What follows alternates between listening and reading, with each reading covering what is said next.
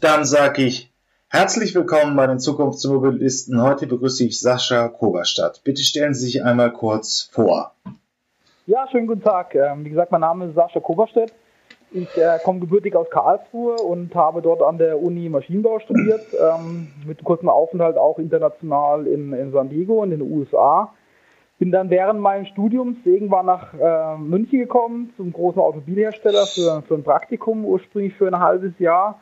Jetzt inzwischen bin ich, äh, glaube ich, das sechste oder siebte Jahr sogar schon in München. Ich habe anschließend nach meinem Studium äh, die Promotion an der TU München begonnen, am Lehrstuhl für Fahrzeugtechnik bei Professor Lienkamp und darum äh, ging es in der Promotion, ähm, ein günstiges, einfaches Fahrzeugkonzept äh, für spezielle Entwicklungs- äh, bzw. Schwellenländer darzustellen. Waren da stark auf Afrika fokussiert äh, von Beginn an und hatten da ein größeres Forschungsprojekt, äh, wo wir dann äh, verschiedene Prototypen aufgebaut haben. Ähm, und dann im letzten Schritt ist dann eben auch die Firma Evo Motors ausgegründet haben, wo ich jetzt zusammen mit meinem Kollegen Martin Scholl des Geschäftsführer bin äh, und jetzt mir gerade auf dem Weg, unser Fahrzeug in die Serienreife zu entwickeln und dann ab nächsten Jahr im April zu produzieren in Deutschland. Ähm, ja, da habe ich gerade eine spontane Assoziation. Das habe ich auch schon mal in einer anderen Podcast-Reihe von mir verarbeitet. Äh, Sie sind ja mal vom Bayerischen Rundfunk interviewt worden unter dem Schlagwort frugale Innovation. Denn es ist ja, äh, dieses ganze Konzept ist, äh, das, das, da kommen wir ja gleich zu, aber das Konzept ist ja eine frugales Innovation, ein spannender Innovationstyp. Denn also ähm, das Fahrzeug, das Sie konstruieren, ist im Prinzip auf seine Kernbedürfnisse begrenzt spielt auch auf Kundengruppen erstmal der Schwellennationen ab und ähm, könnte dann in Deutschland auch nochmal verkauft werden. Ist das so richtig? Korrekt, ja. ja. Was wir gemacht haben, ist eben ein Fahrzeug auf seine Grundeigenschaften zu reduzieren. Das heißt, ich sage immer so back to the roots von der mechanischen Seite, also sehr einfach, sehr robust, selbst reparierbar aber eben doch kombiniert äh, mit neuer Technologie in Form von vollelektrischem Antriebsstrang.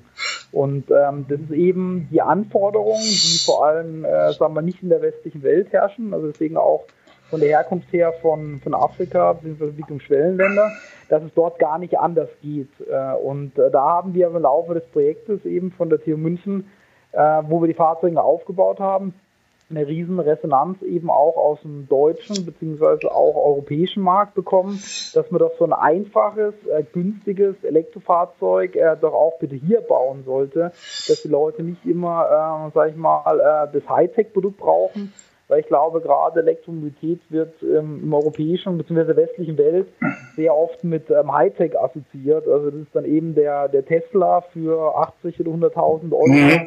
Ähm, das ist bei anderen Herstellern dann der sehr teure e-tron oder was auch immer, ähm, diese Fahrzeuge, sondern wir gehen eben die andere Schiene und sagen, Elektromobilität ja, aber auf einfachste Art und Weise und das ist eben genau das Programme in dem Produkt, was wir haben. Äh, nur das, um das abzuschließen, wie viel wird so in der Film unbedingt der Verkaufspreis in, in, für solche Schwellenmärkte wie Indien, für ähm, Afrika sein? Genauso das Ziel, wo wir darauf hinarbeiten, ja. ist eben das Fahrzeug mit einer lokalen Produktion, das heißt vor Ort, ähm, mit steigenden Stückzahlen, die wir generieren in den nächsten Jahren und fallenden Batteriepreisen, ähm, die ja ähm, weit bekannt sind bzw. prognostiziert sind, das Fahrzeug langfristig äh, für unter 10.000 Euro anbieten zu können. Alles klar. Okay, dann machen wir, glaube ich, den beenden wir den Exkurs frugale Innovation hier. Ich hänge in die Shownotes äh, unter dem äh, dieser Podcast-Episode äh, den auch wirklich sehr guten Beitrag vom Bayerischen Rundfunk über frugale Innovationen. Da sind Sie kurz drin und dann zeigen die auch noch ein Handy, das irgendwie 50 Euro kostet, nur telefonieren kann und ich glaube, einen Monat Akkulaufzeit hat. Auch ein anderes Beispiel für eine frugale Innovation.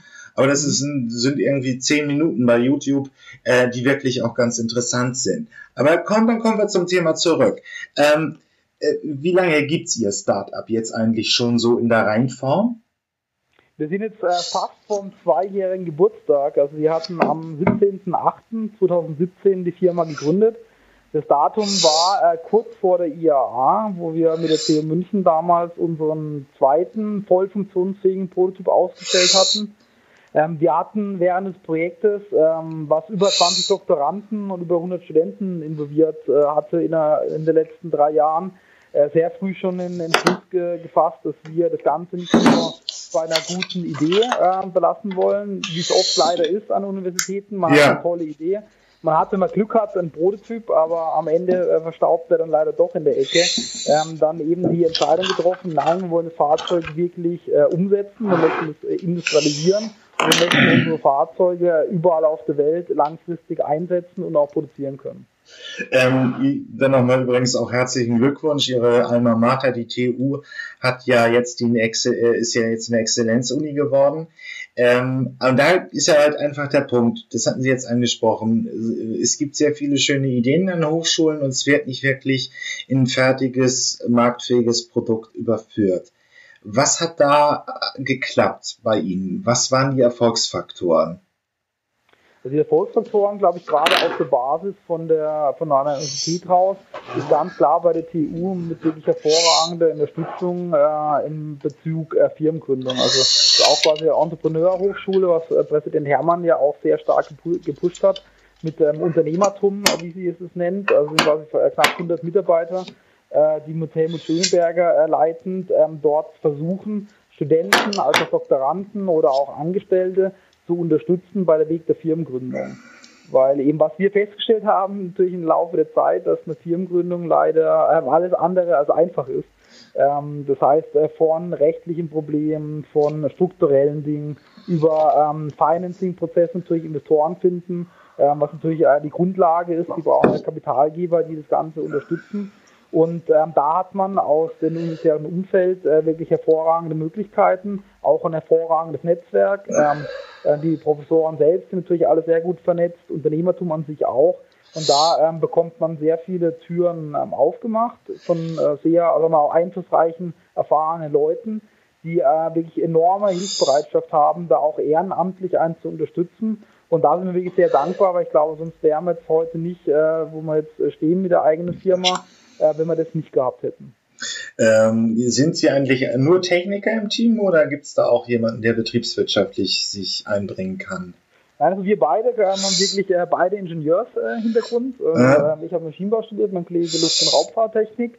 Ähm, und deswegen ist er natürlich auch ähm, darauf angewiesen, neue Dinge zu lernen, beziehungsweise mit Leuten zusammenzuarbeiten, die da natürlich auch die fachliche Expertise haben. Ja. Und das ging dann am Anfang natürlich auch über äh, dieses Netzwerk von der TU, was dann eben da ist. Und im zweiten Schritt jetzt eben über äh, sehr qualifizierte und erfahrene Mitarbeiter in Managementpositionen, die uns da natürlich mit Rat und Tat zur Seite stehen. Ähm, äh, nur das nochmal, um das auch nochmal vielleicht den eher technischen Publikum hier zu erklären. Tesla ist ja auch wirklich die erste erfolgreiche Gründung im Automobilbau, die eine nennenswerte Stückzahl bekommen hat nach dem Zweiten Weltkrieg. Ähm, davor war es nicht. Es ist ein traditionell unfreundliches Umfeld für Unternehmensgründung. Einfach die großen, äh, ähm, äh, allein die Zulassungsherausforderungen, dann hat das Produkt im Regelfall eine hohe technische Komplexität. Ähm, das macht es Unternehmensgründung in dem Umfeld einfach sehr schwer. Ähm, das würden Sie so auch zustimmen. Ne? Es ist heute noch ein bisschen einfacher, eine Webseite zu gründen, als äh, einen Autohersteller zu bauen. Ja, also definitiv. Ja. Also ich sage immer so flapsig zu Freunden oder auch Kollegen, so eigentlich bescheuert, was machen können, äh, ein Fahrzeug zu bauen. Äh, weil wie Sie sagen, eben, es ist natürlich sehr hardwareintensiv, das heißt verbunden mit hohen Kosten. Es ist äh, von den Anforderungen her ähm, rein rechtlich, rein zulassungsmäßig natürlich äh, enorm hoch.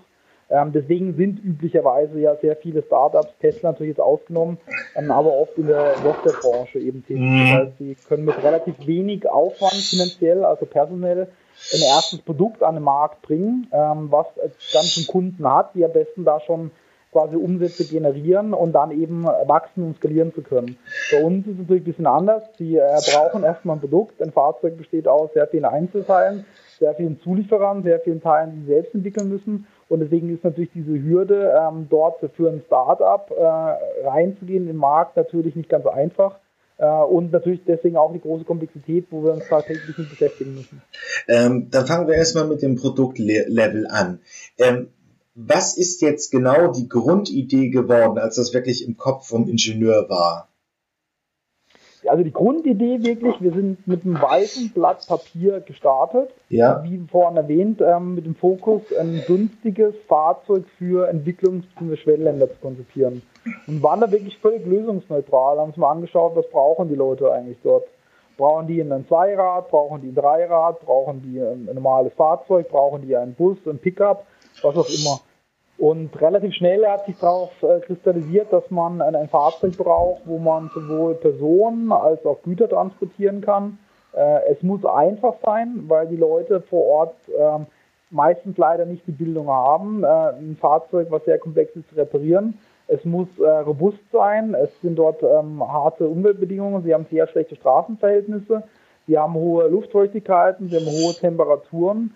Ähm, das heißt, das Fahrzeug an sich muss so einfach konzipiert sein, dass es eben diesen Witterungen äh, bestandsfällt. Und deswegen sind wir eben dann auf dieses Fahrzeug äh, gekommen, was wie ein kleiner Pickup, wie ein kleines elektrisches Nutzfahrzeug eben ist, mit ähm, einfachster Technik, mit einer Allradtechnologie. Ähm, und so sind wir eben gestartet und dann ging es eben den Weg über ähm, die europäische Nachfrage auch bis zum nächsten Schritt, wo wir natürlich am Ende hinwollen mit der Produktion lokal vor Ort. Ähm, Jetzt ähm, haben Sie gleich irgendwie überlegt, ist es Nutzfahrzeug vom Transport von Lasten oder auch gleich mitgedacht, es könnte auch ein Personenbeförderungstool werden? Prinzipiell beides. Ähm, das erste Fahrzeug, äh, was wir aufgebaut haben, jetzt schon vor, war das so über zwei Jahren, zweieinhalb Jahren, ähm, war von einer Abmessung, Geometrie eigentlich sehr ähnlich zu dem jetzt finalen Stand, äh, den wir jetzt nächste Serie bringen. Was wir haben, ist die Modularität in Form von der Ladefläche hinten. Das heißt, Sie können da entweder einen einfachen Britschenaufbau äh, integrieren, das heißt, wo Sie einfach Schüttgut oder andere Dinge transportieren können. Sie können auch einen geschlossenen Kastenwagen machen, dass quasi das nochmal geschützt ist von außen. Aber Sie können auch, beziehungsweise sind wir gestartet vor zweieinhalb, drei Jahren, auch ein Personenbeförderungsmodul machen, wo man drauf sitzen kann. Das heißt, es entspricht definitiv nicht den europäischen Normen und Vorschriften, oder wie diese Fahrzeuge hier in Europa bewegt werden, in diesen Ländern vor Ort aber durchaus. Ja. Das heißt, äh, wenn Sie ähm, in diesen Ländern sind, da wird äh, ähm, Personen transportiert auf jeden Quadratmillimeter in einem Fahrzeug, was vorhanden ist. Äh, und dadurch hatten wir eben die Möglichkeit, für diese Bedingungen vor Ort das Fahrzeug so modular zu äh, gestalten, dass wir sowohl Personen als auch Güter transportieren können. Ähm, und wie haben Sie das Batterieproblem gelöst? Es ist ja im Prinzip die Mutter aller Herausforderungen in der Elektromobilität. Genau, also natürlich die äh, Problematik, äh, die nicht nur wir haben, ist natürlich bei ähm, elektrischen Fahrzeug äh, die Batterie. Wir haben natürlich hohe Kosten, die verbunden sind mit einer beschränkten Reichweite. Deswegen hatten wir ähm, auch äh, ganz zum Anfang an uns äh, sehr stark mit der Energiebereitstellung äh, beschäftigt, was auch nochmal ein anderes Thema ist. Ähm, aber die Anforderung für das Fahrzeug ist natürlich die Reichweite. Und ähm, wir hatten in Ghana als auch in Tansania, also im zweiten Schritt hier in Europa, Mobilitätsanalysen gemacht, äh, was braucht der Kunde tatsächlich. Weil wenn Sie Leute fragen, wie, ähm, wie weit muss Ihr Fahrzeug fahren können, sagt Ihnen jeder 400, 500 Kilometer ähm, weil sie, oder noch länger, weil Sie in Urlaub fahren. Jo, hier ist das Ende erreicht diese Episode aus der Podcast-Reihe die Zukunftsversion. Hier endet der freie Teil. Weiter geht's auf meinen Webseiten ähm, elektroauto.org slash Zukunftsmobilisten oder ähm, automatisiertes Auto.de slash Zukunftsmobilisten. Da kann man sich die vollständigen Interviews äh, gegen eine kleine Gebühr anhören. Ich habe auch eine Staffelung drin, also Menschen im AG 1 und 2 Bezug zahlen weniger als auch Studenten und Doktoranden. Schüler sind auch günstiger. Ja, ich freue mich aufs nächste Mal, wenn es wieder hier bei den Zukunftsmobilisten ein neues Interview gibt. Bis dann, tschüss.